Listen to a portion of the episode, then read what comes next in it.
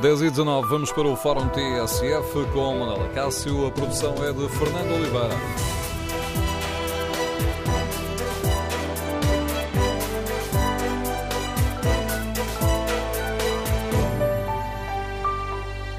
Bom dia. No Fórum TSF de hoje debatemos o clima de tensão que se vive na arbitragem e que leva os árbitros a ponderarem boicotar o arranque da próxima época de futebol. No Fórum TSF queremos ouvir a sua opinião. O que é necessário fazer para acalmar este clima de tensão? Os clubes devem ser punidos, devem ser responsabilizados pelas atitudes eh, das claques e dos seus eh, comentadores? E os árbitros? Têm ou não responsabilidades pela situação a que chegamos? Queremos ouvir a sua opinião. Número de telefone do Fórum 808-202-173. 808-202-173. Queremos ouvir a sua opinião. Basta que se inscreva, depois somos nós que ligamos uh, para si. Pode também participar no debate online, escrevendo a sua opinião no Facebook da TSF ou na página da TSF na internet. Em tsf.pt pode ainda responder ao inquérito que fazemos. Os clubes devem ser responsabilizados pelas ameaças feitas aos árbitros? 81% dos ouvintes que já responderam consideram que sim. Queremos ouvir a sua opinião. Para participar de Viva Voz, recorde o número de telefone 808-202-173. A Associação Portuguesa de Árbitros de Futebol divulgou ontem um comunicado a acusar alguns comentadores desportivos que entram em representação dos clubes e cujo principal objetivo é criar pressão, justificar resultados e levantar suspeições. Os árbitros consideram que este é o momento para que os clubes digam de uma vez por todas se se revêem nos comportamentos públicos dos adeptos que agridem, ameaçam, vandalizam e utilizam sites, blogs e redes sociais para humilhar e levantarem calúnias sobre a seriedade e idoneidade nos árbitros. E hoje o Diário Notícias revela-nos que já foram entregues 52 participações ao Ministério Público por ameaças aos árbitros e a familiares. As queixas já são o dobro daquelas que foram apresentadas na época anterior e vão desde os escalões distritais até à Primeira Liga. O Diário de Notícias revela ainda que os árbitros da primeira categoria, que apitam os escalões profissionais da Primeira e Segunda Ligas, estão a ponderar boicotar o arranque da próxima época. Isto se os clubes não aprovarem alterações ao regulamento disciplinar. Os árbitros, eh, contando o DN, querem castigos mais pesados para quem ameaça os árbitros e as famílias, mais rapidez no julgamento de cada caso, entre uma e duas semanas, eh, para que cada caso seja julgado, e defendem ainda um regulamento mais abrangente que responsabilize os clubes pelas declarações que são feitas pelos seus comentadores nas televisões, pelos dirigentes de claques e diretores de comunicação. Ora, com todos estes dados em cima da mesa, queremos ouvir a sua opinião, o que é necessário fazer para um, reduzir este clima de tensão na arbitragem. Recordo o número de telefone do Fórum 808-202-173. Ora, ponto de partida para este debate é a manchete de hoje do Diário Notícias. Iniciamos por isto esta reflexão com o contributo do diretor do DN. Bom dia, Paulo Baldeia. Bom dia, Manuela Cássio. O teu jornal conta-nos hoje que já foram apresentados o dobro das queixas uh, que foram apresentadas na época anterior.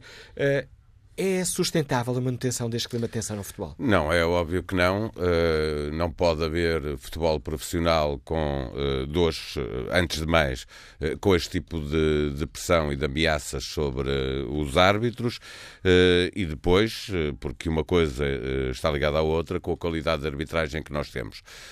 o ponto primeiro, e tem que ser salientado, é que nada justifica, nada, rigorosamente nada, justifica que haja ameaças ou, e mesmo agressões uh, a árbitros ou uh, familiares de árbitros por causa de, da incompetência que possa existir uh, em determinada arbitragem, em determinado jogo. Eh, mas depois também é preciso, nós sabemos que o futebol não é uma, uma, uma coisa que se veja, que se discuta eh, numa base racional, é muito mais emotivo. Eh, eu sou adepto do Futebol Clube Porto, afirmo-me como adepto do Futebol Clube Porto, conheço-me bem para saber que tenho mais irracionalidade quando me ponho a falar de futebol do que tenho sobre para tudo o resto na vida. E isto é assim para a maioria das pessoas que têm uma ligação muito muito forte ao clube que apoiam, sejam do Porto, do Benfica, do Sporting, do, do Vitória de Setúbal, do Guimarães, do Braga, de todos os clubes da, da, da primeira, segunda liga. As pessoas uh, uh, vêm e discutem o futebol uh, com muita emotividade, sem cuidar de fazer uma discussão como fazem sobre as outras matérias, com base racional e, e, com base em factos, etc. É, é por isso que é possível dois adeptos estarem a ver o mesmo jogo e um ver penalti e o outro não conseguir ver. E não ver, e não ver mesmo, e o outro conseguir ver de, de facto. obviamente que também é verdade que se o guarda-redes deixa entrar um frango, se o avançado falha um gol de baliza aberta, também é possível que um árbitro não veja um penalti que é penalti ou não veja um fora de jogo que é fora de jogo. E as pessoas têm que perceber isso quando estamos a discutir o futebol. E depois há outra componente que é muito importante. Isto é um negócio de muitos milhões, eh, é eh, um desporto que mexe com uma parte muito significativa da população eh, e, portanto, é preciso que tenha qualidade na arbitragem. Aquilo que nós temos assistido é que a arbitragem diminuiu de, de, de qualidade. Há muitos casos evidentes de falhanços de, de árbitros. E depois quando acontece que uh, os árbitros falham durante muito tempo a favor de um clube contra outro clube, seja ele qual for, é natural que os adeptos desse clube comecem a, a ter suspeições de que há intenção de beneficiar um clube em detrimento do outro. E, portanto, para isso resolve-se com mais qualidade na arbitragem, para que os árbitros, obviamente, vão continuar a falhar, como falham os avançados os guarda-redes, os jogadores no meio-campo, os, os, dirigentes a contratar eh, jogadores, etc. Mas eh, com qualidade as pessoas percebem mais facilmente que uma coisa é errar eh, porque faz parte do jogo e também da vida do árbitro, e outra coisa é haver por sistema um clube a ser beneficiado em detrimento do outro. E em tua opinião, faz ou não sentido exigirmos também mais dos dirigentes dos clubes, desde os, uh, os presidentes, os membros da, da administração das SADs, até uh, aos dirigentes das claques ou, ou aos há coisas que, comunicação. Há, há coisas que os árbitros uh, pedem que não são possíveis. Não são porque o clube não tem como poder ser responsabilizado um adepto qualquer eh, que na rua insulta um árbitro eh, porque prejudicou o seu clube.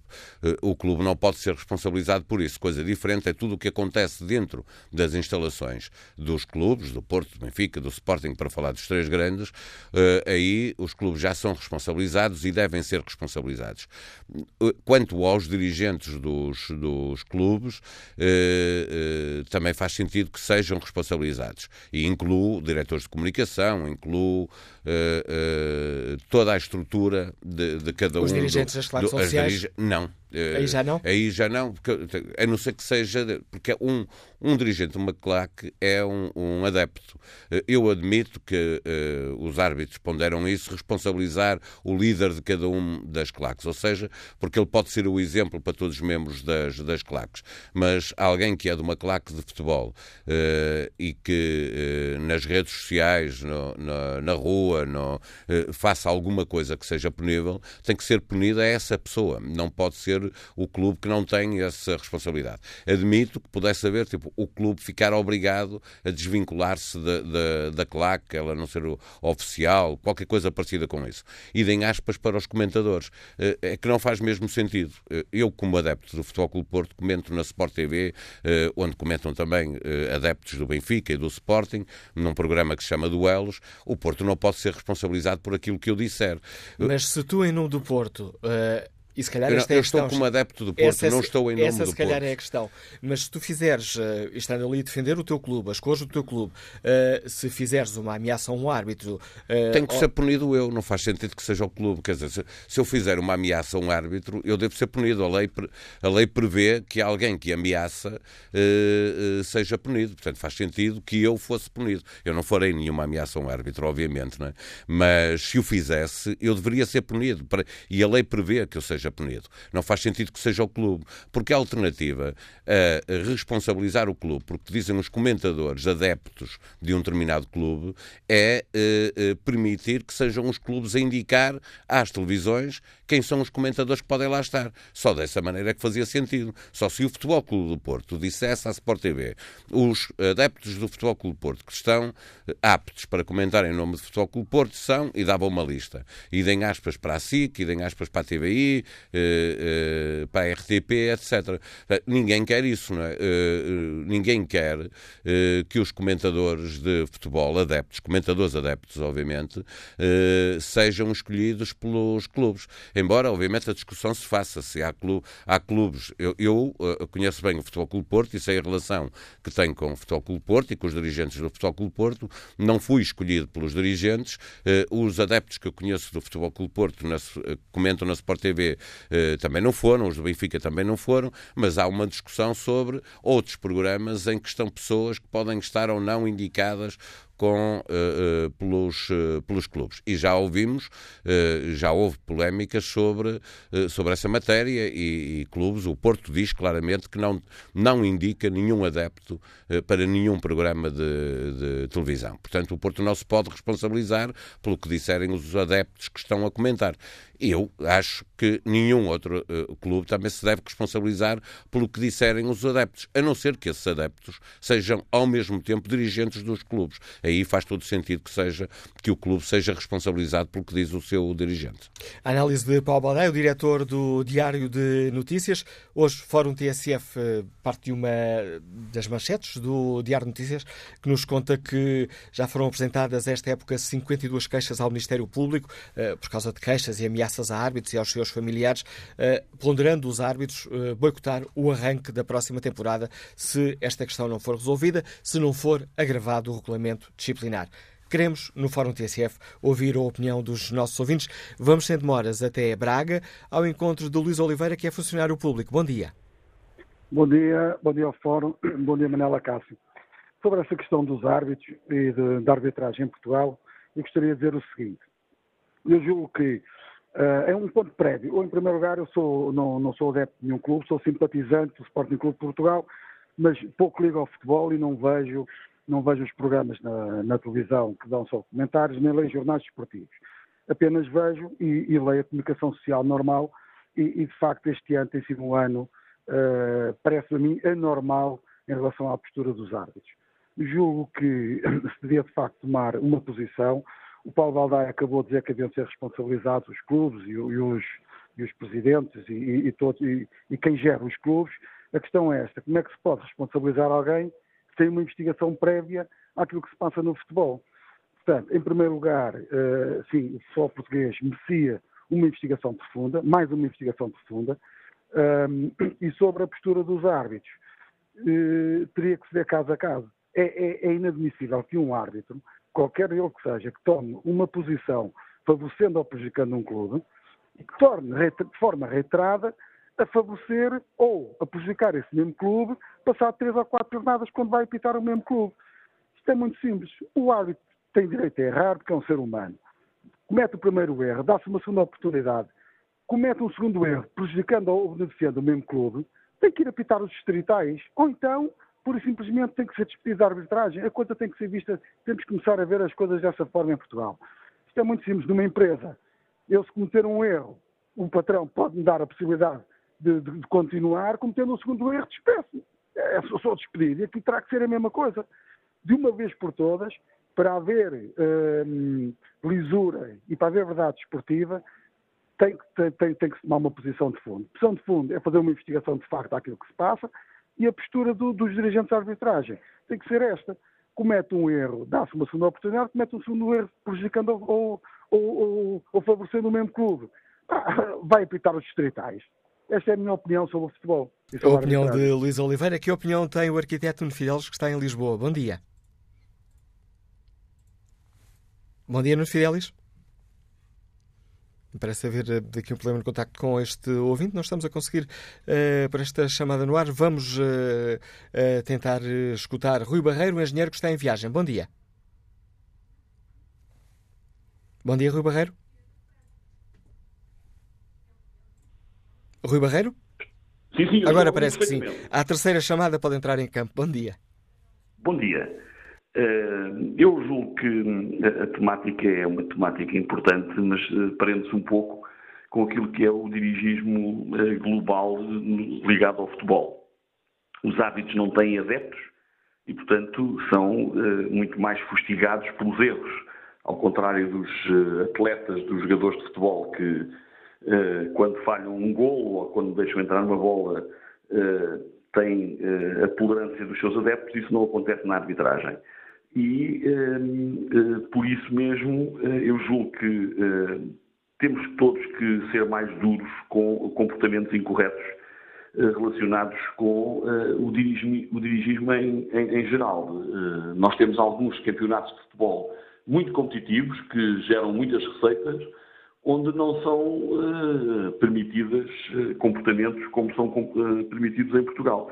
E eu julgo que tem que passar por aí. Obviamente que temos que ser exigentes e temos que exigir qualidade também nas arbitragens, mas não podemos continuar a aceitar que se mantenha o incentivo à violência, o incentivo a que fora dos estádios depois haja uh, todas, estas, uh, enfim, todas estas notícias que temos recebido de coação, de vandalização, de uh, aspectos ligados às famílias de, dos árbitros, e por isso eu julgo que os dirigentes têm uma, uma cota parte de responsabilidade e não são só os dirigentes da arbitragem, são os dirigentes dos clubes, são os dirigentes da Liga e da Federação.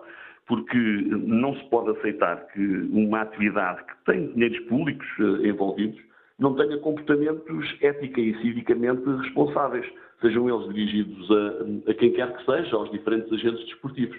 E nós temos comportamentos nos estádios, entre dirigentes, eh, depois nos comentários, etc., etc., que não são uh, razoáveis. Nós percebemos que o futebol é um, um mundo de de paixão, mas também tem que ter regras e elas devem ser cumpridas. E enquanto isso não acontecer, provavelmente vamos ter sempre uh, este tipo de problemas. Por outro lado, o recrutamento dos hábitos para trazer mais qualidade também tem que garantir que as suas famílias e as eh, condições para o exercício da sua profissão uh, são uh, perfeitamente estabilizadas. Contributo de Rui Barreiro para este Fórum TSF. Vamos agora tentar escutar o arquiteto Nuno Fidel, que está em Lisboa. Bom dia. Bom dia. Ah, agora sim, bom dia. Ah, bom dia.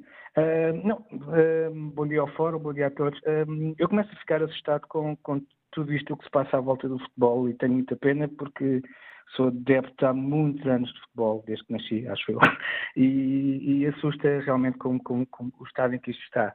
Sendo pelas conversas dos dirigentes, uh, hoje em dia temos uma facilidade e todas as entidades esportivas têm, põem cá para fora informação, seja das redes sociais, seja através dos canais próprios, um, espelham as frustrações dos maus resultados um, das equipas, quer dizer, o árbitro não pode falhar, o jogador em frente à baliza pode falhar, o guarda-redes que não defendeu um penalti não pode falhar, uh, as simulações hoje em dia não são castigadas. Uh, eu julgo que tem que haver uma, uma, uma rolha aos dirigentes durante um período de tempo e é assustador também Uh, e aqui a comunicação social, a comunicação social também tem um papel importante. Uh, é assustador que ao domingo à noite ainda os jogos não acabaram e já se está a discutir uh, se foi dentro de, da grande área, se foi fora, se foi só um encosto, se não foi um encosto. Nós temos programas diários em quatro canais a discutir penaltis, com os jornalistas a provocar discussões em busca da polémica, quer dizer, não, não é tudo. À segunda-feira temos um programa radiofónico na, na TSF em que se discute futebol e o que se passou durante a semana com dignamente. Mas é assustador realmente ver que as televisões estão verdade por um caminho em que todos os dias se discute e incute uh, a discussão. E isto, obviamente, leva a um clima uh, assustador no futebol e que leva a que, de repente, tudo ande impune, tudo diga o que quer e faça o que quiser e ninguém é castigado. Portanto, acho que se as pessoas que vão ali para, para e neste caso um, para os programas de televisão dizer o que querem e não forem também, não tiverem que assumir o que dizem, acho que hum, continua, isto será um poço sem fim e entra numa, num problema sério e que, que qualquer dia, quando acontecer algo muito grave, é que se calhar as pessoas vão acordar. Agradeço o seu contributo, Nuno Fidelis, uh, neste fórum eh, TSF. Perguntamos aos uh, nossos ouvintes o que é necessário fazer para se acalmar este clima de tensão na arbitragem. Quanto à pergunta que está na página da TSF na internet, os clubes devem ser responsabilizados pelas ameaças feitas aos árbitros? 75% dos ouvintes que já responderam consideram que sim. Marco Silva, deixa-nos esta opinião no debate online. Os ouvintes podem participar de viva voz. Para isso, tem à disposição o número de telefone 808-202-173, 808-202-173, ou podem participar no debate online, escrevendo aquilo que pensam no Facebook da TSF e na página da TSF na internet. E Marco Silva escreveu: eh, se os árbitros fossem punidos pelas suas atitudes nos jogos, aí sim Concordo com a punição dos clubes, mas era necessário que se divulgassem as punições dos árbitros. António José Miranda escreve: Não concordo, pois então seriam duplamente penalizados. Já basta a penalização resultante dos erros grosseiros da arbitragem. Compete aos árbitros e às instâncias de justiça desportiva atenuarem este clima de suspeição. São os árbitros, com as suas decisões, muitas vezes incompreensíveis, e a justiça desportiva, com não decisões, os grandes culpados deste clima. Razão tinha Paulo Bento quando se afirmou contra a profissionalização da arbitragem. Profissionais para quê? Pergunta António José Miranda. Vamos agora escutar a opinião de Carlos Amaro. O comercial está em Coimbra. Bom dia. Ora, bom dia ao Fórum, bom dia, sou Manuela Cássio. Uh, na minha opinião, uh, os árbitros uh, não são os culpados. eu culpo mais os dirigentes desportivos, estes senhores trazem para o futebol a sua vida privada e usam os clubes para lidarem dos problemas que eles têm na, vida privada. Portanto, eu não concordo que, que os árbitros sejam perseguidos por clássico. Eu só deixo aqui um apelo, é que, pá, principalmente aos senhores da APAF, que tentem perceber uma coisa. Os árbitros são perseguidos pelos presidentes e os interesses dos presidentes. Não são perseguidos pelos clubes. Deixem os clubes tratarem de, de assuntos de, de respeito que é futebol. E o futebol são milhões de pessoas que deixam os seus empregos, eh, a sua vida profissional, tudo e mais alguma coisa, para ir a jogos de futebol. E essa gente é que merece ser respeitada. Portanto, assim, aquilo que eu apelo aos dirigentes, neste caso, aos políticos que lideram este país, é que tomem consciência, porque o que está a acontecer neste momento não tem nada a ver com isso, mas sim com os interesses dos dirigentes dos clubes trazem os problemas deles para serem resolvidos no clube. Opinião de Carlos Amar, que nos liga de Coimbra. Para este fórum a TSF convidámos eh, a Liga de Clubes, mas eh, esse convite foi recusado. A Liga de Clubes não aceitou o convite para participar neste debate, mas afirmou apenas à TSF que, a propósito destes últimos uh, incidentes, a Liga está em contacto com as entidades que tutelam e que representam o setor da arbitragem. Próximo convidado do debate que hoje aqui fazemos no Fórum TSF é o Presidente da Associação Portuguesa de Árbitros de Futebol, Luciano Gonçalves. Bom dia, bem-vindo ao Fórum eh, TSF. Nas declarações que, que faz ao Diário Notícias, e servem de ponto de partida para o debate que hoje aqui fazemos, eh, diz que a arbitragem tem tido calma durante todo este processo, mas sabemos um, quando, mas saberemos quando o momento de dizer basta. Chegou esse momento, Luciano Gonçalves? Bom dia e, e obrigado pelo, pelo convite para estar uh, no fórum. Se chegou, se chegou o convite, se chegou a altura, uh, já chegou há algum tempo que este, eh, e isto eh, é uma vez mais para quem gosta de futebol e para os, para os apaixonados do futebol, independentemente da sua, eh, do seu clube, independentemente da sua, da sua paixão, isto claramente que é vergonhoso e deve envergonhar qualquer adepto de futebol. todos nós, todos nós somos culpados, somos culpados deste, deste ambiente, todos nós temos a obrigação de fazer alguma coisa para mudar isto para bem do futebol. Eh, nós não podemos, eh, não podemos deixar que, que, seja sempre a arbitragem, que seja sempre a arbitragem que, que sofra com todo, sofra com todos os, os, os insucessos desportivos, com, todas, com todos os erros que as equipas cometem eh, e que seja sempre a arbitragem a levar com isto e muito menos quando passamos isto e quando pomos as famílias dos árbitros uh, em, em, risco e em. Acho que é desnecessário e, e, vergonhoso. Desnecessário e vergonhoso. E é óbvio que a arbitragem um, ehm, vai ter que chegar a, a, vai ter que chegar a uma hora e dizer uh, basta, chega. chega. Nós temos contribuído ao longo dos anos, temos contribuído para que, para que a arbitragem seja apenas e somente um elemento de, de um jogo que todos nós gostamos e não tem sido por nós que o futebol não tem evoluído. Portanto, nós temos de estar sempre dispostos a tudo, à evolução. a evolução é que tem virado contra, é que tem virado contra nós. Ao deixarmos que a máquina fosse alimentando a máquina da, da comunicação social, fosse alimentando esta, esta guerra entre, entre clubes. Uh, e se calhar está na hora de todos nós uh, pormos um bocadinho a mão na consciência e pensarmos o que é que podemos fazer, o que é que podemos fazer para alterar isto. Nós, a nível de arbitragem, sabemos o que é, o que, é que temos que fazer e o que é que temos que melhorar. É então começamos por aí, Luciano Gonçalves. Na arbitragem, na arbitragem, o que é que é necessário fazer?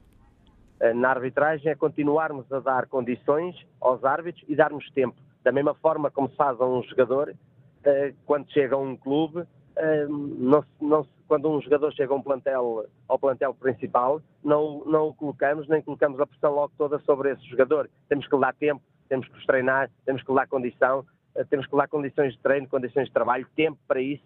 E na arbitragem temos que fazer o mesmo. Na arbitragem estamos limitados à não profissionalização, ao contrário daquilo que, se, que, que passa para a opinião pública. Uh, os árbitros uh, são semi-profissionais, nem, nem, todos são profissionais e muitos destes árbitros jovens estão num processo de aprendizagem. Portanto, nós sabemos que temos que lhe dar tempo e temos que lhe dar condições de trabalho para eles serem melhores. E o que o futebol nos tem que dar à arbitragem é isso mesmo futebol tem que dar à arbitragem tempo, condições uh, e tranquilidade, acima de tudo. E quanto aos, eh, quanto aos, eh, aos clubes, o que é que a APAF considera que, que, é necessário fazer ou que é necessário alterar na relação dos clubes? Os, os clubes, os clubes têm que, têm que claramente um, desmarcarem-se desmarcarem de situações uh, que, que muitos deles em off dizem serem vergonhosas, mas depois publicamente publicamente não, não, se, desmarcam, não se desmarcam dessas, dessas atitudes. Uh, e, e, penalizar também internamente e não contribuir e não utilizar os, os, os, veículos que têm atualmente, que cada vez são mais de comunicação, para, para levantar este clima, seja A, B, C ou D. Não, não, não, não estamos, a, não estamos a, a, falar individualmente de ninguém, estamos dizendo na globalidade. Os clubes hoje em dia têm, têm acesso a meios de comunicação social e de veículos de informação que, que alimentam isto. Basta vermos que temos quatro, quatro, um, quatro canais diariamente com programas uh, que alimentam isto e que de futebol, futebol técnico ou tático fala-se 5%, de arbitragem 95%. O Luciano Gonçalves tem apontado, permita-me aqui quase brincar com as palavras, um cartão vermelho aos, a, eh, a, a muitos dos nossos comentadores esportivos. Quer explicar-nos porquê? Não, eu não, não, dou, eu não dou, não dou cartão vermelho. Os comentadores desportivos, uh, basta, olharmos, basta olharmos para o nosso painel de comentadores. Nós temos fantásticos comentadores desportivos, fantásticos. Nós temos pessoas em comentadores desportivos que já deram muito ao futebol português. Pessoas muito válidas. Não estão, uh, não estão uh, a contribuir da forma que poderiam contribuir, como contribuíram no passado nas funções que desempenhavam no, no, no passado, uh, deviam também contribuir na função que estão agora, contribuir também positivamente e não, uh, e não à procura do erro. Nós temos que valorizar o que é, temos que valorizar o que existe de bom e não à procura do erro. É essa, é essa a nossa mentalidade que tem que ser, que tem que ser mudada. O uh, Luciano Gonçalves considera que será, seria necessário mudarmos os, uh, os uh, regulamentos, nomeadamente o regulamento disciplinar, para, um, digamos assim, apertar a malha das penalizações? Claro, claro que tem que ser, sim, estamos, estamos completamente de acordo em relação a isso. A própria APAS e os árbitros estão, estão, estão de volta desse dossiê para que possamos também contribuir para a alteração dos regulamentos disciplinares porque achamos que deve ser, devem ser mais ajustados. Sim. Nesse concreto, o que é que a Associação Portuguesa de Árbitros de Futebol, quais são os pontos essenciais que gostaria de ver alterados, Luciano Gonçalves?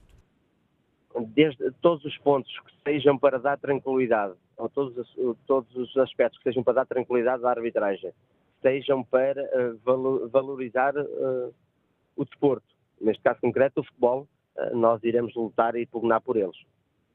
Os clubes deveriam ser eh, responsabilizados pelas, eh, pelas atuações dos seus eh, dirigentes, dos seus comentadores, das suas claques oficiais? os, os clubes têm, têm, essa, têm essa obrigação, da mesma forma, da mesma forma como um, também se utilizam deles para, para transmitir informação, também devem utilizar-se deles para, para, cortar, um, para cortar os excessos. E o Luciano Gonçalves acha que isso não tem existido? Não, não tem existido de forma nenhuma. E podemos falar num, num incentivar uh, de, de, por parte dos agentes esportivos a essas uh, atuações mais agressivas por parte das claques ou o Luciano Gonçalves não iria tão longe? Não, não digo que seja, não digo que seja incentivar. Uh, quero antes e prefiro antes acreditar que seja, que seja um simples, seja um descuido por parte dos dirigentes e que, inteligentes como eles são, certamente devem estar, eh, também devem estar a achar o mesmo que nós, que isto está a chegar a um limite. O Diário de Notícias conta-nos hoje que árbitros da primeira categoria têm reunido com, com os seus advogados e estão um, ehm, exigem essas alterações uh, ao regulamento disciplinar e estão mesmo a ponderar um boicote ao arranque da, da, próxima, da próxima época. Poderemos chegar a esse ponto? Todos os cenários, todos os cenários têm que ser, têm que ser postos em cima da mesa. Uh, nada nada em concreto foi falado, nada, nenhum assunto desse em concreto está em cima da mesa. Agora que todos esses, que todos os cenários têm que ser postos em cima da mesa, eh, claramente que tem. Ou seja, a hipótese de uma greve, de um boicote dos árbitros à próxima, ao arranque da próxima temporada, não está afastado se as coisas não melhorarem. Não, o que estou a dizer é que todos os cenários, todos os cenários uh, podem acontecer uh, caso uh, todos os agentes, os agentes esportivos continuem a achar que, que, este é o caminho, claramente que nós não nos podemos, nós não nos podemos deixar, nós não podemos deixar que isto leve este, leve este caminho, porque senão só nos vamos lembrar que, que, devíamos ter feito alguma coisa quando algo pior acontecer. O Luciano Gonçalves aceita as críticas que têm sido feitas ao trabalho dos árbitros, com demasiados erros, com, por vezes, ainda há pouco na abertura do Fórum Paulo Baldeia, chamava aqui a atenção para a forma apaixonada como os adeptos veem estas questões. E, regra geral, só vê os erros que são cometidos eh, contra, contra os seus clubes e os erros são cometidos uh, e que acabam por beneficiar uh, os, uh, os outros clubes. Mas reconhece que, de facto, temos tido más arbitragens? Não, temos tido eu não, não reconheço que tenha existido más arbitragens. Tem existido erros que, infelizmente, uh, ninguém, ninguém gosta, inclusive os, os, próprios árbitros também não gostam que, que, eles aconteçam e fazem tudo para que eles não aconteçam, mas que têm existido. O que tem existido adicional a isso é um esmiuçar uh, dos erros que, que, não acontecia, que não acontecia no passado. Agradeço ao Presidente da Associação Portuguesa de Árbitros de Futebol, Luciano Gonçalves, o importante contributo que trouxe a este Fórum TSF. Vamos agora ao encontro de Rui Jesus, é jurista, é Presidente da Associação Portuguesa de Direito Desportivo. Bem-vindo ao Fórum TSF. Como é que um especialista nesta área do desporto olha para toda esta polémica, Rui Jesus? Olá, bom dia. Uh, olho uh, como já tenho olhado e observado e tentado acompanhar nos últimos anos Uh, e é interessantíssimo nesta. Não é a primeira vez que, que o Fórum aborda esta, esta temática. E hum, a primeira coisa que todos nós temos que pensar, uh, sugiro eu, é que uh, perceber que já andamos a falar disto há muito tempo. Andamos a falar deste assunto há muitos anos. Uh, e não, aparentemente, não se vê melhorias. Não é? Uh, e, ora, nesse, nesse contexto, uh, eu se calhar destacava aqui três pontos. Usando até uma terminologia futebolística, não é? Para os três pontos. Uh, eu penso que é essencial todos, no, todos pararmos um bocadinho e debatermos, de facto, as pessoas envolvidas à volta de três pontos esta problemática. O primeiro ponto é a questão da irracionalidade. Uh, o fórum começou uh, com o Paulo Baldaia a falar na dose de irracionalidade que o futebol tem. Muito bem, uh, mas temos que perceber. Isso não é bom. Não é? Ser, ser, tratarmos disto com irracionalidade não é bom. portanto, temos que perceber aqui: uma coisa é a paixão, é o entusiasmo, é tudo isso, a energia, mas a energia tem que ser positiva. se tratarmos, se aceitarmos se aceitarmos irracionalidade no tratamento destes assuntos, uh, nunca os conseguiremos resolver. Há uma dose de irracionalidade, mas essa dose tem que ser pequena. Uh, e nesse sentido, esse é o primeiro ponto que temos todos que entender que futebol é que queremos, que desporto é que queremos, uh, nessa modalidade específica de futebol, e aí talvez sim as, as, as entidades públicas, o Estado, qualquer governo que ele seja, uh, tem uma margem de intervenção no, no, promover, e é verdade que tem-se promover, tem promovido muito a tentativa, tem-se tentado promover ética e fair play, é? porque mesmo na arbitragem, o saber aceitar o erro uh, tem na base o fair play e a ética, uh, mas pelos vistos, isso dá ao olho de todos, não tem sido suficiente. É? Portanto, temos que perceber nesse primeiro ponto. Segundo ponto, um, a questão de facto da liberdade de expressão e da punição, de falar mal sobre os árbitros, o papel dos mídia. Um, neste ponto também, um, perceber o que é que se pode fazer. Uh, o equilíbrio com a liberdade de expressão, de facto, da opinião, do, opinarmos sobre uma atuação de um árbitro, sobre uma atuação de um treinador, quais são os limites da liberdade de expressão, isso parece relativamente pacífico, porque a lei qualquer a lei, as leis que regem a nossa sociedade, qualquer nossa atividade, tem limites para a liberdade de expressão. É? Para o que é difamação, para o que é injúrias. Para... Também no, no futebol, eh, os mecanismos já existem, é só preciso pô-los em prática. Com a única ressalva, neste aspecto dos mídias, com a única ressalva de eh, ser importante, e aí sim é, é, o papel que falta aos jornalistas, é lembrar aos jornalistas de desporto, uh, essencial, essencialmente os televisivos Porquê? É importante lembrar que quando nós analisamos o erro do árbitro, não faz sentido nenhum estar a analisarmos um erro do árbitro de 10 câmaras de televisão, de 10 perspectivas diferentes. Nós temos que analisar o erro do árbitro na, na, no, na, no, mais possível próximo, digamos assim, da perspectiva do árbitro estar em campo. Ou seja, só podemos tentar perceber o que é que o árbitro viu e aí analisarmos, olha, ele viu aquilo, viu mal, errou. Agora, se o árbitro está virado, eh, está a aproximar o lance no campo, o árbitro e os árbitros assistentes, perceber o posicionamento, e nós estamos a mostrar o lance de, de, de perspectivas da câmara, onde ninguém viu, não há olhos nenhums lá no campo, para que, para que é que estamos a fazer isso? Qual é, qual é a utilidade de estar a fazer essa análise? Nenhuma. Nenhuma. O último ponto, ponto 3, a questão da profissionalização. Uh, alguém no fórum, uh, salvo erro, estava, uh, não foi no fórum, estava a analisar uh, os, os, comentários pela, pela, pelo site ou pela rede social, e alguém dizia, profissionalização para quê? Ora bem, profissionalização para quê? Por uma razão muito simples, e que acho que também é evidente para todos. Porque é uma discussão objetiva, não é uma questão de, de opinar e de eu acho isto, eu acho aquilo. É uma questão objetiva.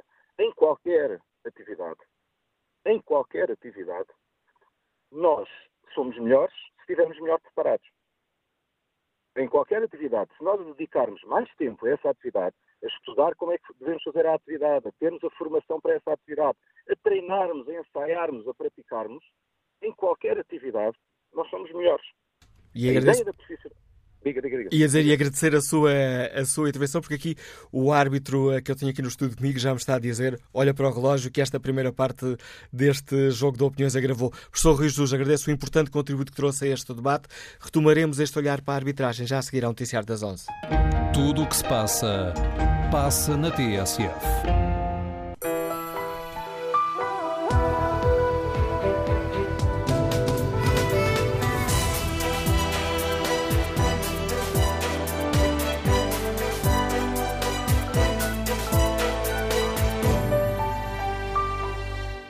Retomamos este Fórum TSF, onde avaliamos o atual estado da arbitragem, este clima de tensão que se vive no futebol e perguntamos aos nossos ouvintes o que é necessário fazer para acalmar um pouco as coisas. Os clubes devem ser punidos pelas atitudes das claques e dos comentadores que os representam nas televisões? E os árbitros têm responsabilidades pela situação a que chegamos? Na página da TSF Internet perguntamos aos nossos ouvintes, no inquérito que fazemos, se os clubes devem ser responsabilizados pelas ameaças feitas aos árbitros 76% dos ouvintes que já responderam consideram que sim. Pedro Mateus eh, Ferraz deixa-nos esta opinião no debate online. A solução é colocar de forma oficial o vídeo-árbitro e deixar de fazer testes para inglês ver, que nem influência tem a corrigir o que o árbitro vê. José Santos considera que a arbitragem deveria ser um órgão independente e a escolha de árbitros para os jogos só deveria ser dada conhecimento aos clubes e órgãos federativos na mesma altura em que é dado conhecimento dos jogadores que vão ao jogo. De outra forma, não vamos lá, escreve uh, José Santos. Quanto às penalizações, estas deveriam ser bem graves, tanto para os clubes como para os causadores. Que opinião tem o empresário Henrique Piolante que nos uh, escuta em Setúbal? Bom dia. Uh, bom dia, Manuela Castro, tudo bem?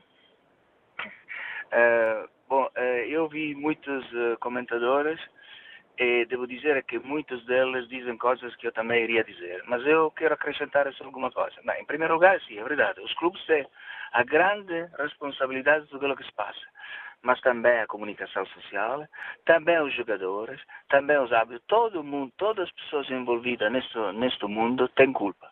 E, mas, e, há outro, e há outro personagem que não é humano que tem culpa, é o dinheiro. O dinheiro é a razão de todos os males. Efetivamente é o dinheiro que faz com que haja este clima neste momento. Porquê? Porque os clubes, quando vê que perde um jogo, tem que culpar alguém. Que é o mais fácil culpar? É sempre o mais fraco, como se costuma dizer, é o árbitro. Os árbitros são heróis. Para mim, são heróis. Porque se fosse um árbitro, eu já teria abandonado a profissão.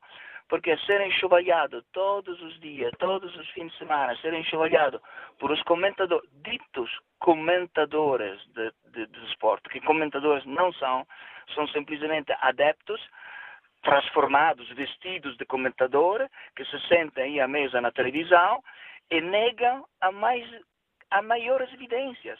Mesmo quando é um penalti contra a equipa dele, eles dizem que não era penalti. Mesmo quando não é penalti com a equipa contrária, dizem que era penalti. Não são absoluta. E esta gente eles, como muitos outros, contribuem a este clima. Falou bem um arquiteto que diz efetivamente que somos bombardeados de análises.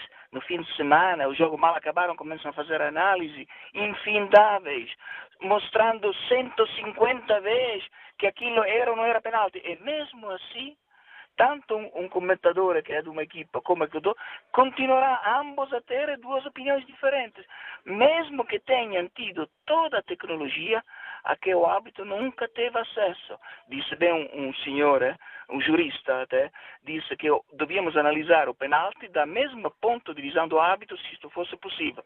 Provavelmente não é possível.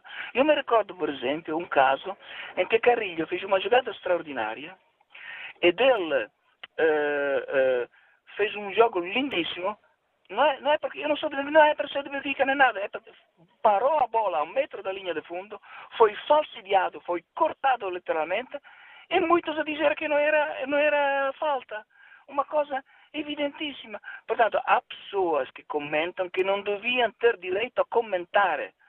Quem deve comentar, quem se pode chamar de comentador, deve ser uma pessoa imparcial. E faço-lhe outra coisa que ninguém falou até agora. Eu já, já reparamos que nós vemos treinador falar com os, junto com os jogadores tapando a boca, porque não quer que, obviamente, a, a comunicação social tenha a oportunidade de dizer o que é que ele disse. Mas a coisa gravíssima que se está a passar ultimamente, sabe qual é? É que os jogadores se aproximam do árbitro, tapam a boca e falam com o árbitro. Isso devia ser punido. Isso devia ser severamente punido, porque há uma intenção má da parte dos jogadores dizer coisas que ninguém deve saber, e isto devia ser absolutamente assim como deviam ser punidos aqueles dirigentes, aqueles treinadores que se lançam contra o hábito no fim do jogo. Vimos isto recentemente, Jorge Jesus, um, um, eh, o, o, Espírito Santo, lançar-se contra o hábito, quase a cuspir-lhe na cara, quase dizer, agora dá-te uma castada. Mas isto é que alimenta este crime de violência. Mas será que as pessoas não percebem? Só que a Federação Portuguesa, que é servida aos clubes, obviamente, não faz nada disso. A Federação Portuguesa devia ser uma entidade externa, imparcial, que devia punir severamente os clubes, os dirigentes, os jogadores. Deviam ser punidos os jogadores que simulam os, os, as faltas. Já não há aquele jogo de antigamente em que um jogador admitia que tinha feito falta ou admitia que outro companheiro da outra equipa não tinha feito falta contra ele. Já acabou, porque são os milhões que contam. É o dinheiro que mexe nisto tudo. Enquanto o dinheiro faz isto, ninguém, digo ninguém, admite as suas culpas. E todos, como disse um, um outro comentador bem, todos temos desculpa no, todos temos culpa no cartório. Todos. Portanto, agora, o, o, as ameaças aos árbitros são uma consequência dos clubes tratar tão mal os árbitros que os adeptos se sentem autorizados a fazê-lo também. É lógico. Portanto, devia haver aqui, os árbitros, são, repito, os árbitros são heróis. Falham porque uma, errar é humano, falham como todos falham. Agradeço o contributo do empresário Henrico Piolante, que está em Setúbal, contribuindo para o debate que hoje fazemos aqui em torno da arbitragem. Vamos agora ser a opinião do Mário Fernandes, editor de desporto da TSF. Bom dia, Mário. Ainda há dois meses estávamos aqui a falar dos problemas na arbitragem. Uhum. Aqui estamos de novo. É sustentável este clima que vivemos agora? Não, já, já não era nessa altura e continua a não ser agora, não é? E vou tentar aqui separar uh, as coisas. Uh, de um lado, uh, a pressão, a violência, o, enfim, todos estes parâmetros absolutamente lamentáveis no, no futebol ou em qualquer área da sociedade portuguesa. E do outro lado, a questão da arbitragem e como é que isto se poderá ultrapassar. Começando pela história da violência, eu tenho aqui um take da Lusa de ontem que eu guardei porque eh, é um ótimo auxiliar para um estudo que eu estou a tentar fazer justamente sobre este tipo de, de matérias. A Federação Alemã de Futebol anunciou a interdição de entrada em estádios na Alemanha a 88 adeptos do Borussia de Dortmund. A pena tem uma duração mínima de 4 meses, máxima de 2 anos. Os adeptos foram detidos pela polícia na posse de equipamento de combate, nomeadamente very lights, capacetes e luvas, a caminho de uma deslocação ao terreno do Darmstadt, a 11 de fevereiro. E depois acrescenta, a detenção ocorreu uma semana depois de adeptos do mesmo clube terem atacado mulheres e crianças que apoiavam o Leipzig durante o jogo entre as duas equipas a contar para o campeonato alemão.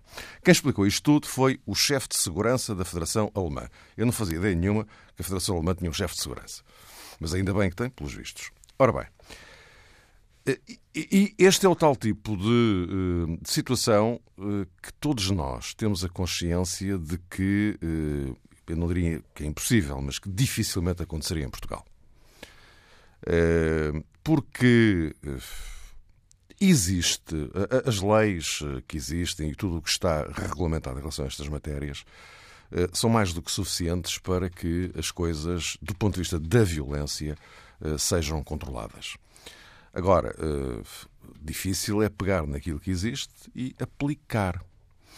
E já agora, eu vou para um exemplo extremo. Felizmente, Portugal nunca viveu um problema de oliganismo como a Inglaterra, mas eu gostaria só de recordar esta história que se registrou justamente no pique do oliganismo em Inglaterra, quando o presidente da Federação Inglesa se reuniu com a então Primeira-Ministra Margaret Thatcher, precisamente porque aquilo de facto já tinha entrado por caminhos absolutamente insuportáveis.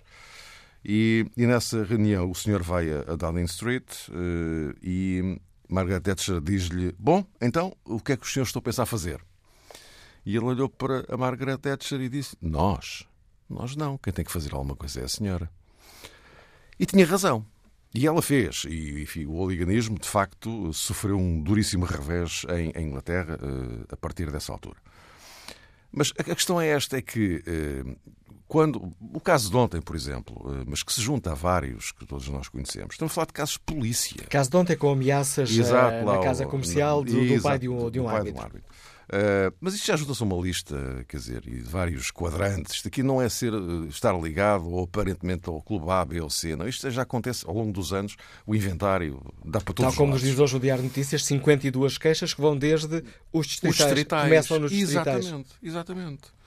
Portanto, uh, enfim, isto dá, dá para tudo. Agora, o que é verdade é que estamos a lidar com casos de polícia. E, portanto, quem tem que agir aqui são as autoridades competentes. Não é? Como estes senhores fizeram na Alemanha.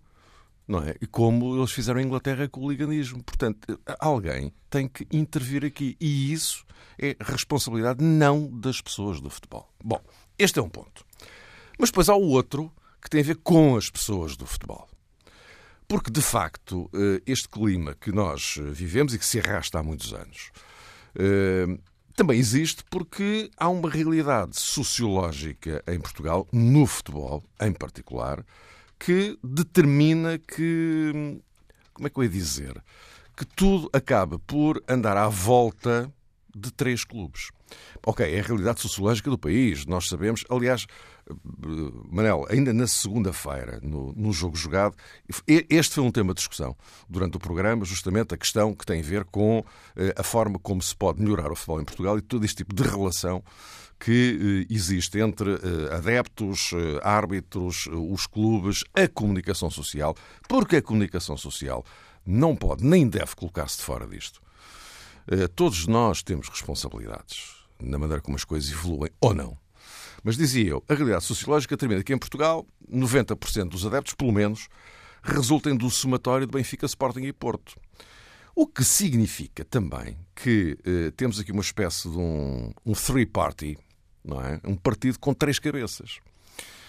E todos eles eh, com uma necessidade imperiosa de ganhar títulos, de serem campeões, o que é perfeitamente legítimo do ponto de vista desportivo. Agora, a partir daí é que já não podemos entrar noutros terrenos, porque não é o, não é? Não pode ser o vale tudo. E então, eh, aquilo a que eh, nós temos assistido é eh, um peso muito grande na comunicação social destes três clubes que acabam por influenciar direta ou indiretamente determinado, determinadas coisas. Aliás, ainda na segunda-feira eu lembrava que Portugal é o único país do mundo, aliás, acho que já tinha dito aqui no Faro, é o único país do mundo em que eh, todas as semanas, em seis ou sete canais de televisão, estão os representantes dos mesmíssimos três clubes e só desses três clubes eh, que vão ali dizer o que entendem dizer sobre o andamento das coisas. Mas, como é evidente, ninguém está à espera que cada adepto de um clube vá lá defender o outro. Não vai defender o clube dele, o que é perfeitamente legítimo.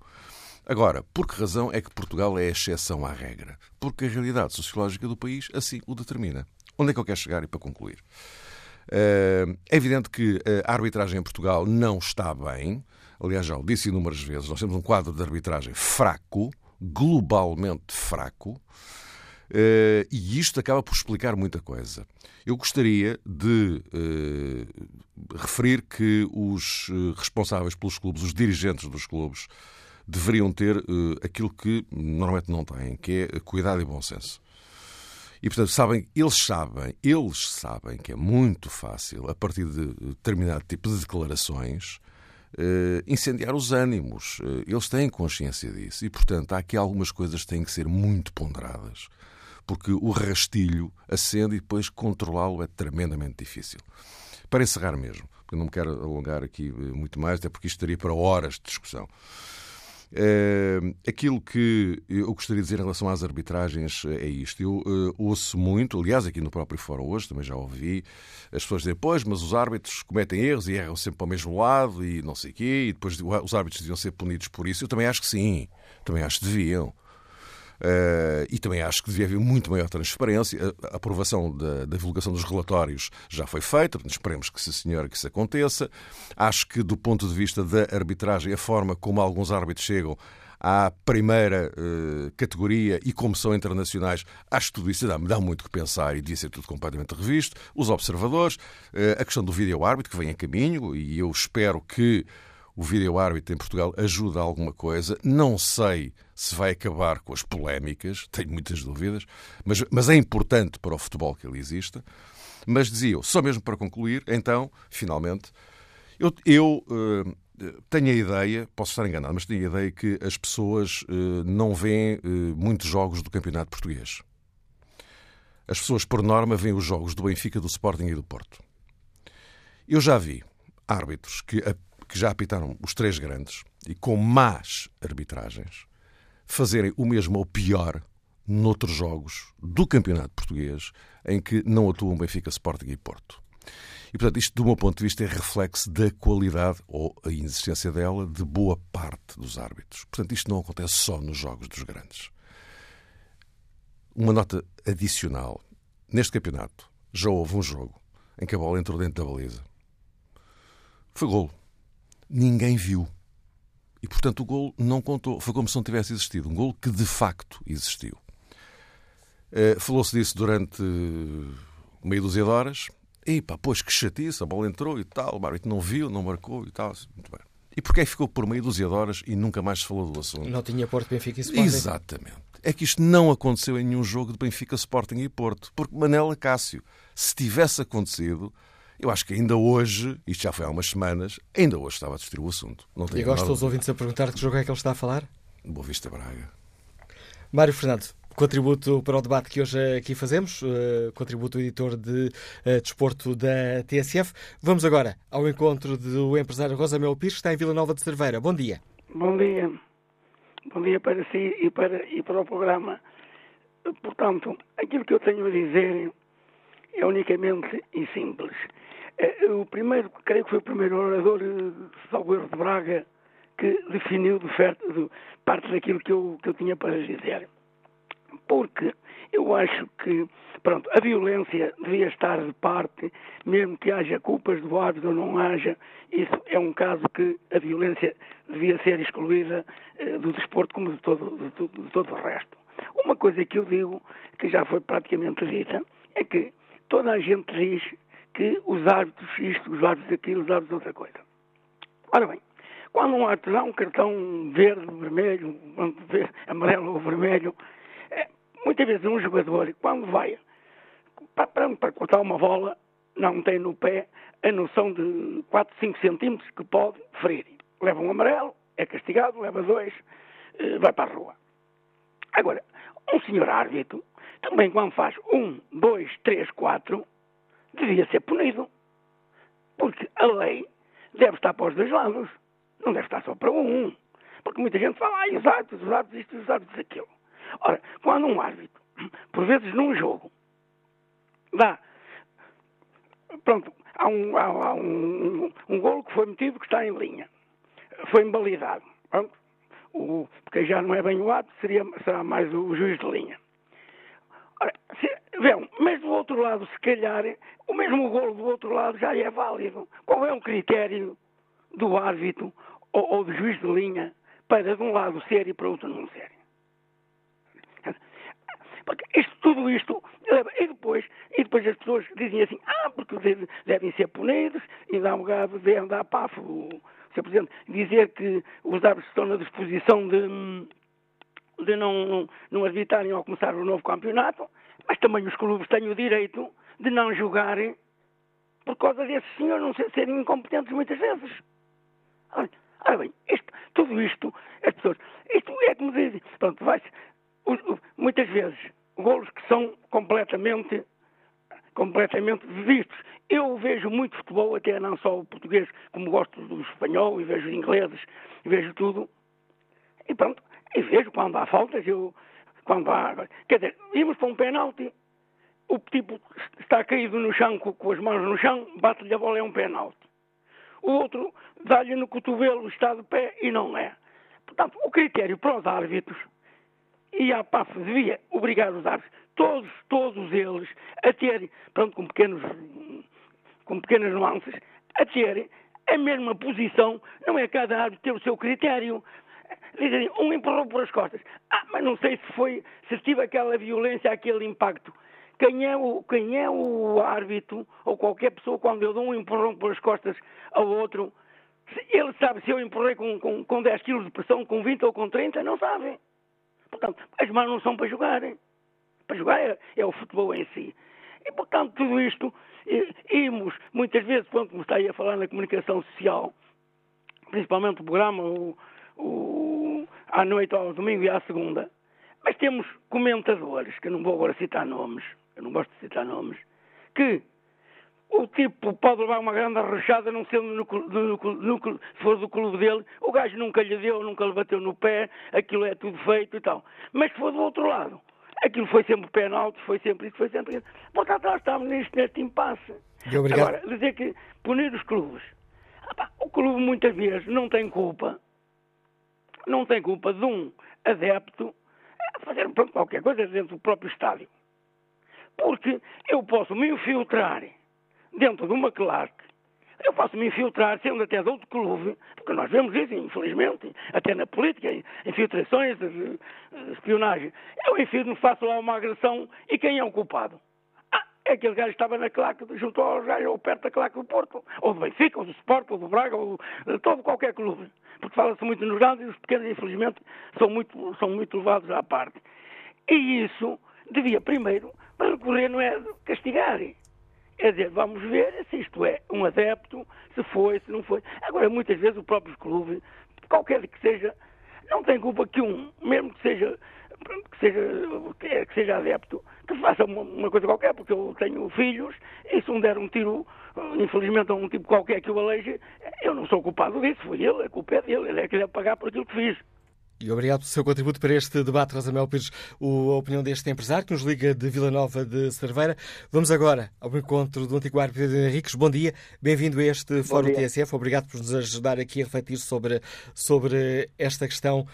Pedro Henriques, seria necessário, pegando também no que este ouvinte estava a dizer, seria hum, importante responsabilizar mais os dirigentes esportivos? Bom dia. Eh, em primeiro lugar, dizer que hum, há aqui uma, uma questão que me parece ser relevante e importante, que é a condenação, e, e acho que estamos todos de acordo, destes atos, uh, sejam eles quais forem, uh, de violência, seja patrimonial, seja física, seja até verbal e psicológica. E era importante que os próprios clubes dessem um sinal positivo, uh, demarcando-se publicamente um, de todos esses atos de, vandalismo. Depois, estamos perante uma situação, muitas vezes, que são situações de natureza policial. E, portanto, quando ouço, por vezes, pessoas ligadas ao, ao governo, chamamos assim, e às instituições uh, governamentais a demarcarem-se, à espera que o futebol resolva, não, não consigo compreender isso. E, portanto, há aqui uma situação que é de natureza policial. E, portanto, como infelizmente muitas vezes o ser humano só consegue reagir de forma positiva ou entrar nos eixos através da penalização ou da punição, eu, eu, penso que tem que haver, num futuro muito próximo, penalizações fortes, graves, uh, para aqueles que são prevaricadores. E dividindo aqui as coisas por partes. Estamos a falar de adeptos, estamos a falar de pessoas com comportamentos, seja nas indiações dos Estados, dentro dos estádios, têm que pura e simplesmente ser uh, apanhados, penalizados e banidos do futebol. E há um exemplo agora muito recente, uh, concretamente, se não estou em erro, com o Borussia, Uh, e com os elementos da Claque Alemã. 80 e qualquer coisa adeptos. Aliás, o Mário Fernando há pouco acabou, por, eh, acabou de recordar pois, esse exemplo. Por acaso não ouvi, não, não, não ouvi, entrei agora no fórum, não, não tenho estado a acompanhar o fórum. Mas isto para dizer que é uma penalização, obviamente, que tem que, tem que existir em termos individuais e em termos pessoais, porque tem que ser casos de polícia e como o futebol tem um mediatismo muito grande, estes, estas circunstâncias têm que também ser mediatizadas para que sirvam de exemplos. Não há outra hipótese. eu fico até, aliás, eh, não consigo compreender como é que o próprio Conselho de Arbitragem e as forças policiais não estariam à espera que acontecesse aquilo que aconteceu ontem ao, ao árbitro. É, se há um plano traçado desde há uns tempos a esta parte que houve a tal invasão lá em cima no centro desportivo, há um plano traçado para a proteção dos árbitros e das suas famílias, é óbvio, sendo que 80 ou 90% do nosso futebol é Benfica, Porto e Sporting, que os árbitros que estão ligados diretamente a esses jogos tem que ter, a partir do momento que sabe a nomeação e até ao pós-jogo e sobretudo quando os jogos não correm bem, tem que ter ele e as suas famílias uma proteção especial. Portanto, era mais que evidente que, ainda por cima havendo, o Jorge tem esta questão de ter o pai com um estabelecimento comercial que é fácil, obviamente, de ser identificado e vandalizado, ao contrário do Otávio, que não tenha nada, é mais complicado, não é? Uh, era lógico que iria acontecer qualquer coisa e, portanto, só não foram proativos porque não quiseram, porque bastava lá ter alguém a fazer esse tipo de controle que esta semana iriam apanhar. Portanto, acho que isso é uma, uma, coisa muito, muito lógica. Assim como vai acontecer, provavelmente, situações destas a quem for arbitrado, fica Porto ao Sporting e, sobretudo, no pós-arbitragem, se as coisas não, não correrem bem. Tem que haver corresponsabilização individual e pessoal dos elementos, eu não, não falo de claques, das pessoas que prevaricarem e que tiverem atitudes incorretas, ao nível policial, e aqui, digamos que as forças militares não se podem demarcar, os, os, os clubes têm que se marcar, obviamente, destas atitudes, destes comportamentos, através daquilo que são as suas intervenções públicas, a dizer que não se revêem nestes comportamentos, obviamente.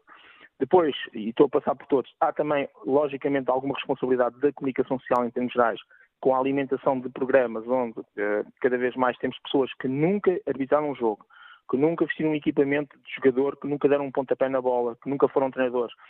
Eh, que nem sequer têm curso de treinador de nível 1 ou curso de árbitro e falam, eh, é um bocadinho aquela filosofia que é não sei, mas passo a explicar, e portanto falam de futebol, aliás, eles falam de bola porque eles não percebem de futebol, e a própria comunicação social que vai alimentando um conjunto de pessoas que apenas são conhecidos e famosos por outras atividades, ou que se tornaram famosos, se calhar, por causa dessa, desse protagonismo que, que adquirem como adeptos e que uh, realmente em nada contribuem, no meu ponto de vista, para, uh, para o futebol, porque estão lá, pura e simplesmente, não só a defender aquilo que são as suas tendências clubísticas, como sobretudo a defender aquilo que é indefensável, que é quando olham, olhamos para um lance cuja evidência está no lance e conseguem dar a volta àquilo e transformar aquilo noutra coisa qualquer. Depois, a própria responsabilidade eh, que existe, naturalmente, também ao nível dos árbitros. Nós, neste momento, temos um quadro de árbitros que, no meu ponto de vista, olhando aí para os últimos.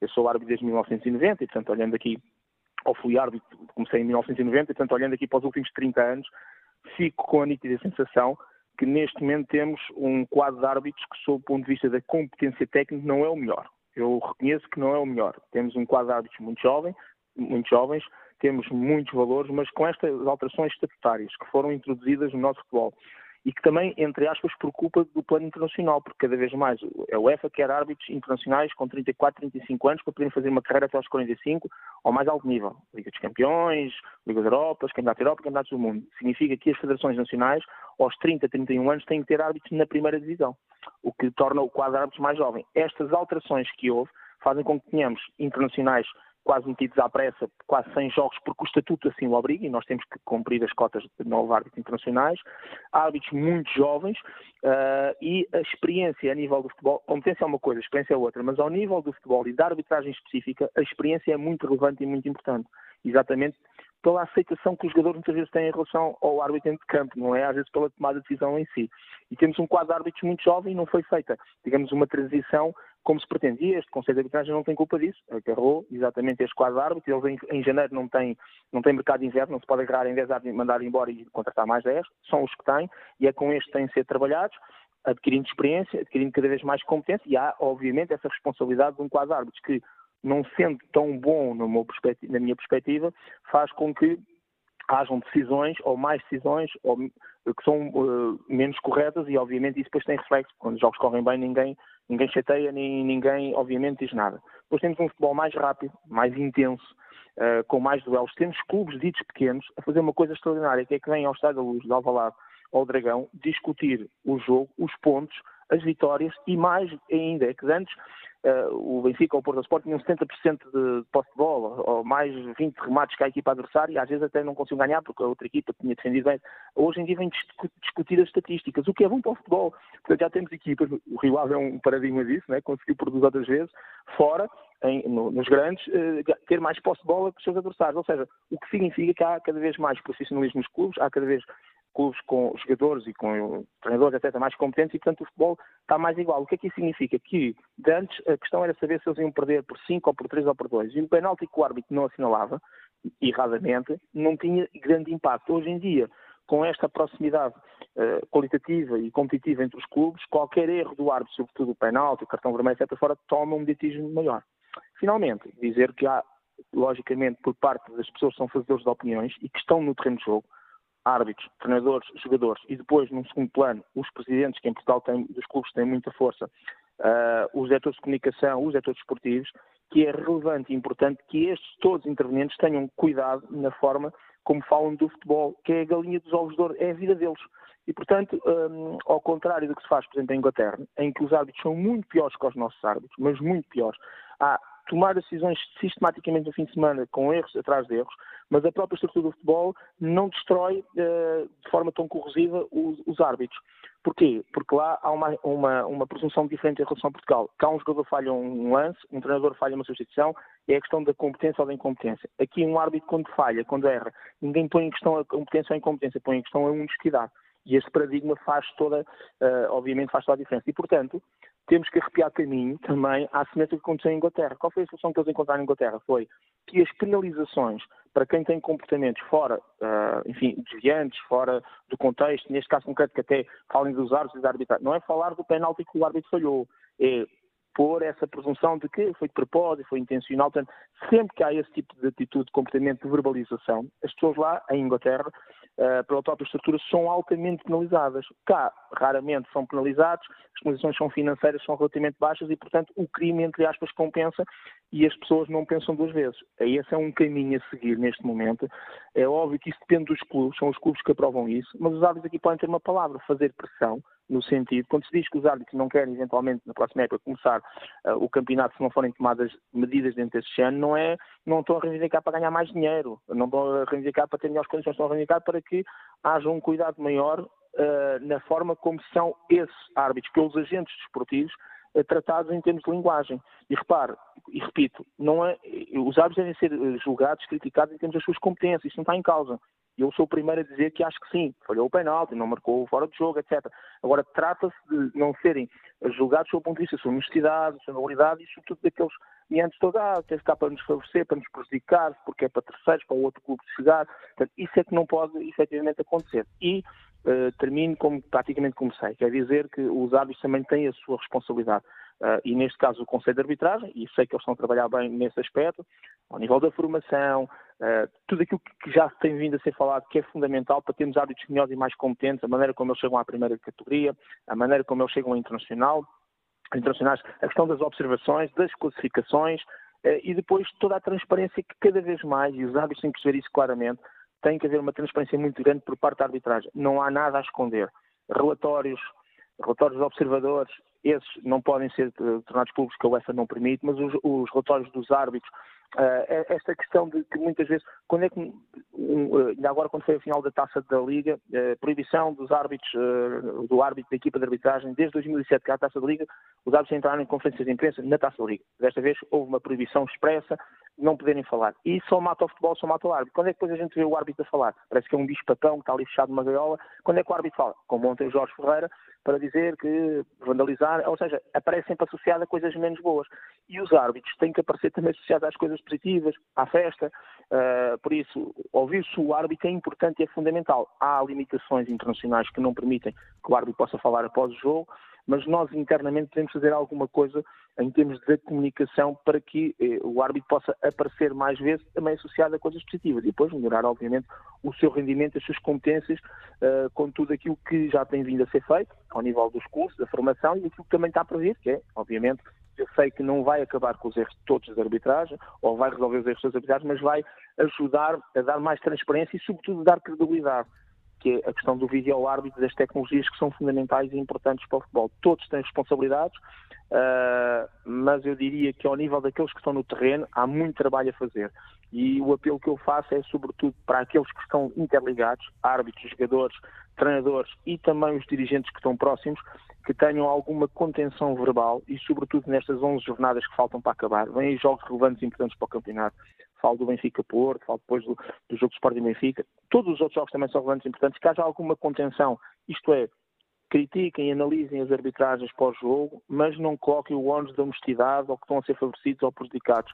E que haja honestidade também intelectual por parte das pessoas em assumir, uh, já que têm essa frontalidade para assumir e para dizerem claramente que foram beneficiados, pá, tenham essa honestidade para quando eventualmente, uh, perdão, quando forem prejudicados, tenham também essa honestidade para quando eventualmente forem denunciados, tenham exatamente o mesmo discurso, de forma clara, inequívoca, sem qualquer receio, sem qualquer medo, porque isso só fica bem e só ajuda a pacificar uh, o futebol e a ajudar também desta maneira a arbitragem, que é o único clube, entre aspas, que não tem adeptos e que é fácil de bater, é fácil de tocar, é o, é o, é elemento mais fraco desta cadeia toda e que se não for o próprio futebol, toda a estrutura, uh, a ajudar a arbitragem, nós não conseguimos efetivamente passar disto que temos, que são estas, estes insultos, estas ameaças, estas constantes críticas e a não valorização de quem é campeão e acharmos sempre que quem é campeão, do que quer que seja, foi porque culpa do árbitro ou culpa de outra coisa qualquer e nunca dando o mérito. Temos uma dificuldade em reconhecer o valor, a capacidade, a competência dos outros, que é extraordinária. E obrigado, Pedro Henriques, por nos ajudar com este olhar abrangente sobre o mundo do futebol, por nos ajudar a refletir sobre esta questão que hoje debatemos aqui no Fórum TCF, em causa as arbitragens, este clima de grande tensão. João Paulo Rios participa no debate online e escreve esta opinião. Acho que, essencialmente, o empolar desta situação deve-se à quantidade de programas desportivos que passam a semana a discutir ao milésimos lances, quando todos sabemos que todos são prejudicados e beneficiados e que todos os comentadores têm a sua opinião, nunca vão estar de acordo e alguns são tão cínicos que nessa altura até desligam a TV. Esses sim, escreve João Paulo Rios, esses sim influenciam as massas negativamente. Vamos agora ao encontro do coordenador do Plano Nacional de Ética do Desporto, José Lima. Bom dia, bem-vindo ao Fórum TSF. Como é que olha para todo este ambiente de suspeição no futebol? Muito bom dia e obrigado e também parabéns ao, ao Fórum por este, abordar este tema. Hum, eu, eu, eu, eu, vejo este, este, problema numa perspectiva do Plano Nacional de Ética no Desporto, do IPDJ, que é um plano, digamos, mais de prevenção, de ir ao encontro, digamos assim, dos problemas mais uh, cívicos, digamos assim, que o, o desporto tem. E a nossa aposta é realmente, e vou um bocadinho não tanto ao, ao vosso âmbito, é aquilo que as pessoas têm, digamos, partilhado convosco hoje no fórum, que é uma questão mais jurídica, mais disciplinar, etc. Nossa perspectiva, isto também revela um bocadinho aquilo que as boas práticas uh, lá fora têm acontecido, eu acho que devemos investir muito na dimensão cívica, na formação, na prevenção. Uh, e, e, porque uh, tudo isto realmente deriva da educação das pessoas e, e, também numa dimensão da promoção da dimensão, uh, digamos, do desporto, que é uma dimensão positiva que o homem tem, o ser humano tem. E nesse sentido, uh, nós temos também algumas parcerias com a APAF e com, digamos, outras associações de árbitros, uh, em que criamos um cartão branco em que precisamente o cartão branco é o, o, cartão em que o árbitro não é visto como alguém que sanciona, o vermelho ou o amarelo, mas sim alguém que promove o fair play. E também pode mostrá-lo, a, a, a, digamos, ao público, aos pais, etc. É um cartão que tem sido, digamos, bastante promovido junto das associações de árbitros, eh, nos escalões de, de, jovens e infantis, e que tem esta dimensão também que o árbitro também é pedagogo não é só alguém que sanciona, mas também alguém que, que, promove realmente o gesto positivo. Portanto, acho que também passa muito por aqui, digamos, valorizar a imagem do árbitro pela positiva. Depois há outro aspecto muito interessante que eu acho que não se tem falado aqui e que eu penso que o Luciano Gonçalves à PAF não referiu e que é uma preocupação, que é o seguinte, é que sem árbitro, sem este agente desportivo também não há o jogo e devemos promover todos os agentes esportivos para, para o bem, de, digamos, da atividade desportiva. E o que se passa, nomeadamente, por exemplo, na APAF, em que eh, há um, um, grau de existência muito grande dos árbitros jovens. Portanto, nós, se queremos ter árbitros, temos que realmente ter um leque bastante grande, digamos, de escolha. E acontece que as camadas de árbitros jovens há uma distância enorme porque realmente a criança, o jovem, quando estão no seu, processo formativo, de apitar jogos distritais ou de escalões juvenis, etc., é óbvio que não gostam de ser insultados, de, de ser ameaçados e, portanto, há um grau de deficiência muito grande. E, e, portanto, isso é um problema que, que também temos que, que, ter cuidado. E, nesse sentido, nós estamos uh, com a FMH também e com a APAF a criar um, um, um, programa de bullying sobre os mais jovens, sobre, nomeadamente, artes jovens, e, portanto, eu queria aqui chamar a atenção, nomeadamente neste aspecto, que há uma, uma nessa perspectiva eh, do Plano Nacional da Técnica do Desporto, tem uma, uma perspectiva mais de prevenção, devemos atacar realmente com ações de sensibilização, nós estamos disponíveis para os clubes, há aqui realmente uma responsabilidade por parte dos dirigentes, jornalistas, etc., mas eh, há fundamentalmente aqui uma responsabilidade cívica de todos nós. Quando alguém no estádio, num pavilhão, realmente houve alguém ameaçar, eh, acho que deve intervir também. Há aqui um, uma dimensão, eh, digamos, responsabilidade de um cidadão que, que não podemos olhar para o lado. E, e, digamos, isto também, é, fazemos este apelo realmente para que eh, haja esta intervenção positiva por parte de todos nós, porque nós, penso eu, todos os adeptos, agentes esportivos, querem o bem do, do, do desporto, querem o bem do futebol, e só promovendo, digamos, esta dimensão positiva é que nós podemos defender os interesses eh, do desporto. Portanto, obrigado pelo seu... É a minha, a minha, e obrigado pelo seu contributo para este Fórum José Lima Gela, coordena o Plano Nacional de Ética no Desporto, Liga-nos de Lisboa. Quanto ao debate online, Catarina Boaventura escreve realmente alguns comentadores e comentários são um rastilho explosivo sobre o futebol na análise da arbitragem. Por vezes, alguns comentadores têm dificuldade na análise discernida ao ver imagens mais do que uma vez se é falta ou não. Agora imagine-se um árbitro em análise ao segundo sem um outro recurso. Enquanto não houver sorteio dos árbitros, haverá sempre a sombra do apito dourado. Se há sorteio para os jogos de futebol, sorteiem tudo o que é jogo, porque não nos árbitros. Se querem verdade esportiva, para além das novas tecnologias que estão paulatinamente em marcha, que se ponha em prática o sorteio dos árbitros, clama Catarino Boaventura. Caso contrário, haverá sempre suspeitas e tendências a gosto. Próximo convidado do uh, Fórum TSF, o professor Lúcio Correia, advogado, professor de Direito do Desporto. Bom dia, bem-vindo a este Fórum TSF. Sr. Professor, precisamos, em sua opinião, precisamos de, de mais leis, leis mais pesadas, ou o problema não estará aí? Eu penso que a questão legislativa, uh, confesso que relativamente às claques não é a melhor. E não é a melhor porque tem alguns buracos que normalmente uh, até os próprios clubes utilizam para se, digamos, prevenir e para se desresponsabilizar de muitos dos atos dos seus adeptos. E, isso é uma questão que é difícil não só de legislar. Mas eu penso que o problema principal aqui não é a lei, relativamente à prevenção da violência, do desporto, o problema aqui tem a ver com a parte regulamentar. E a parte regulamentar eh, tem aqui um problema, não é de previsão, ou seja, o problema aqui não é da falta de norma que puna quer os dirigentes, quer os jogadores, quer eventualmente outras eh, entidades, que eh, quando falam dos árbitros, antes, durante ou após os jogos, possam vir a ser punidos por esses comportamentos. O problema que está aqui tem a ver com a sanção. E a previsão prevê exatamente que todos aqueles que falem antes da arbitragem, mesmo durante ou após, relativamente à exibição dos árbitros, que possam ser punidos. Só que o problema é que muitas das vezes essas multas são de tal forma efêmeras que não têm qualquer eh, efeito útil. E o efeito útil da, da aplicação de qualquer sanção é exatamente que a pessoa sinta pelo comportamento que teve e sofra as consequências pelo comportamento que teve e muitas vezes pagar multas de 100, 200 ou 300 euros por aqueles comportamentos, digamos que não tem qualquer efeito dissuasor. Não podemos esquecer que no âmbito da regulamentação aquilo que, eh, que, que, se passa é que é a própria Liga, ou seja, os próprios clubes, que prevêem as sanções pelos seus comportamentos. E isso, no fundo, recaba por ser um legislador em causa própria, porque ele próprio estipula as regras relativamente à prevenção da, violência e, portanto, quanto ao azedume verbal que normalmente acontece, mas depois, relativamente às sanções, também ele próprio tipifica quais as situações e quais os montantes que possam ser aplicados. Portanto, aqui o que se passa não é tanto do ponto de vista legislativo, é mais do ponto de vista regulamentar, se é que me faço entender.